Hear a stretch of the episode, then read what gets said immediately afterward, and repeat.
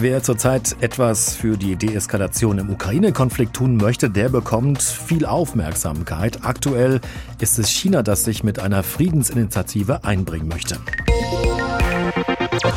Zumindest klang das auf der Sicherheitskonferenz in München so. China kritisierte auch Kräfte, die aus seiner Sicht geopolitische Interessen verfolgten und dem Leid der Menschen in der Ukraine weniger Bedeutung geben. Ob diese Kritik an der militärischen Unterstützung westlicher Staaten für die Ukraine dabei gemeint ist, das blieb allerdings unklar. Auch vermied es China, eine genaue Bewertung der Verantwortung Russlands bei der Münchner Sicherheitskonferenz. Es ist also einiges unklar bei diesem angekündigten chinesischen Engagement. Darüber spreche ich jetzt mit Professor Dr. Eberhard Sandschneider, ehemaliger Dozent an der Uni Berlin für Politik China und Ostasien und seit vielen Jahren ein China-Kenner. Schönen guten Tag, Herr Professor Sandschneider. Schönen guten Tag, Herr Beutler. China sprach ja in München davon, äh, dass für eine sichere Welt die Prinzipien der UN-Charta etwas seien, das wir hochhalten müssen. Ich glaube, das würde jeder unterschreiben. In dem internationalen Vertrag ist ja die Gleichstellung aller Staaten bis zum Verbot der Gewaltanwendung in internationalen Beziehungen ja festgeschrieben. Dennoch, wie ernst meint es da China, eine Weltmacht, die ja vor allem ihre eigenen Interessen verfolgt? Ja, das tut China mit Sicherheit und genau das ist ein wenig das Problem. Äh, wenn China diese Prinzipien, die es selbst in Anspruch nimmt und selbst verwirklicht sehen möchte, tatsächlich gewahrt sehen möchte in diesem Konflikt, dann müsste es eigentlich deutlich deutlicher Russland kritisieren, als das geschehen ist. Das hat es zum Teil nicht getan. China hat in den Vereinten Nationen sich immer der Stimme enthalten und nicht mit Russland gestimmt. Und auch die Formulierungen, die Wang Yi, der Chefdiplomat sozusagen Chinas auf der Sicherheitskonferenz verwendet hat, zeigt ein wenig äh, dieses zwischen Baum und Borke befinden der chinesischen Politik in dieser Frage. Wenn er Russland zu stark kritisiert, wird eine Friedensinitiative ohnehin keinen Erfolg haben. Wenn er es zu stark unterstützt, wird das für die westliche und die ukrainische Seite gleichermaßen gelten.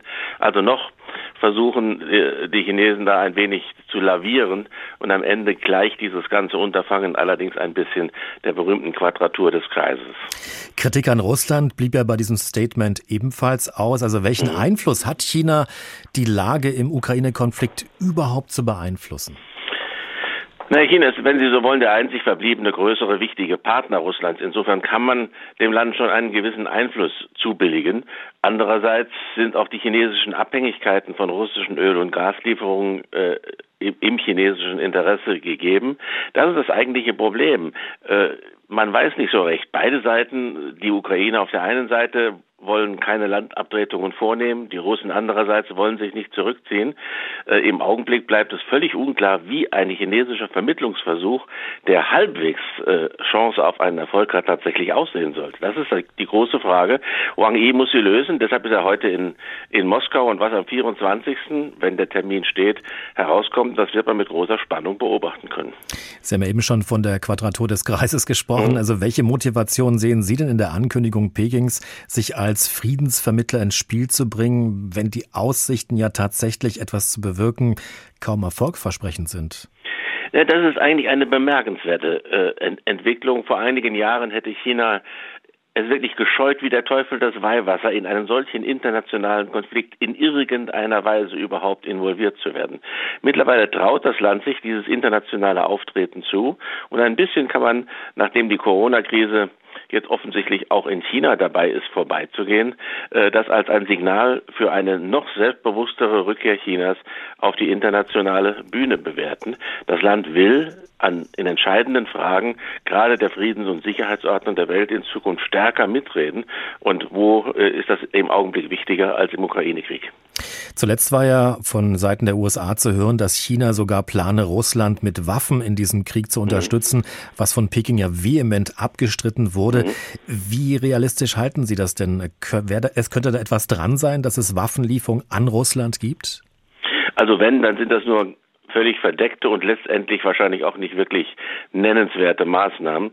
China scheut seit Beginn dieses Krieges wie, äh, wie, wie, wie gesagt, nochmal der Teufel das Weihwasser hat äh, den, den Verdacht, sich militärisch auf die Seite Russlands zu stellen, auch um der drohenden Gefahr westlicher Sanktionen und Sekundärsanktionen zu umgehen.